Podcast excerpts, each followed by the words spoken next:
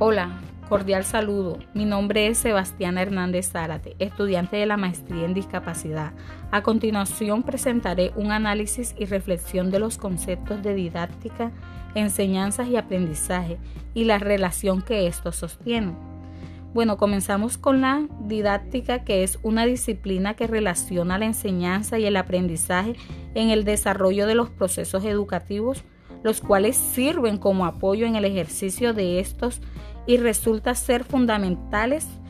permitiendo que cada estudiante pueda alcanzar los logros propuestos a pesar de que cada uno pueda tener diferentes métodos de aprendizaje.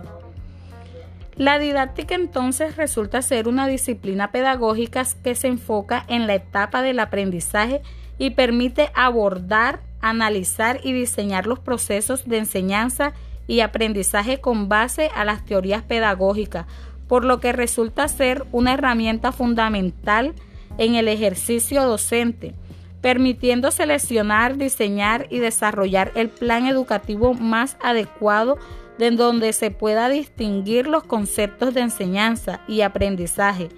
en el que la, en el que la enseñanza es parte intrínseca de los procesos educativos que a su vez se encuentra al aprendizaje como un núcleo básico de esta. Ahora la enseñanza es la acción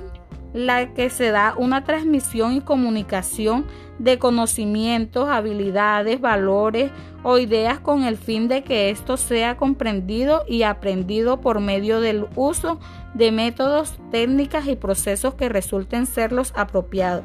Es decir, la enseñanza es el proceso por medio del cual se busca desarrollar habilidades y capacidades, transmitir conocimientos a otras personas, grupos de esta haciendo uso de diferentes métodos. El aprendizaje es el proceso de apropiación del conocimiento, habilidades, hábitos, actitudes, destrezas, mediante la enseñanza donde el estudiante adquiere las capacidades para desarrollar actividades y emplear los conocimientos que le han sido transmitidos.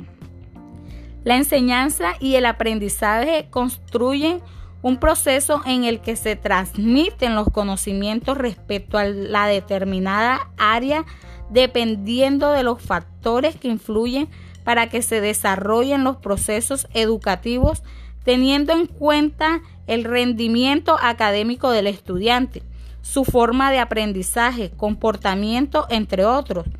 Estos procesos no pueden darse sin la presencia del otro, por lo que construyen entonces un único proceso indisoluble que incluyen las proyecciones didácticas para orientar los procesos educativos de manera más adecuada.